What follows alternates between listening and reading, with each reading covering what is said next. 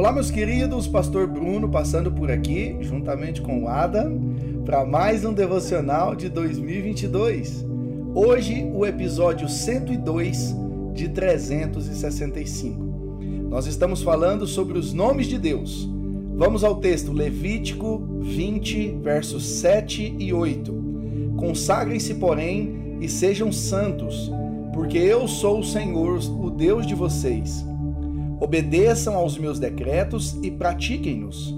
Eu sou o Senhor que os santifica. O nome de Deus que nós estamos vendo hoje é Jeová Makadesh, que significa o Senhor santifica. O apóstolo Pedro, muito tempo depois dessa, desse texto de Levítico, ele vai escrever que vós, porém, sois nação santa, sacerdócio real, povo de propriedade exclusiva de Deus, a fim de anunciar as, as maravilhas do Senhor a todos os povos. Queridos, o Senhor é quem nos santifica.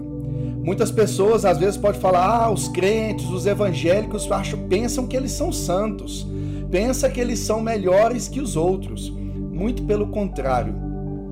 Nós sabemos que de fato, sem o Senhor, nós nada somos, mas através do Senhor nós somos santificados, porque Jeová Makadesh é o Senhor que santifica, é o Senhor que nos muda de dentro para fora.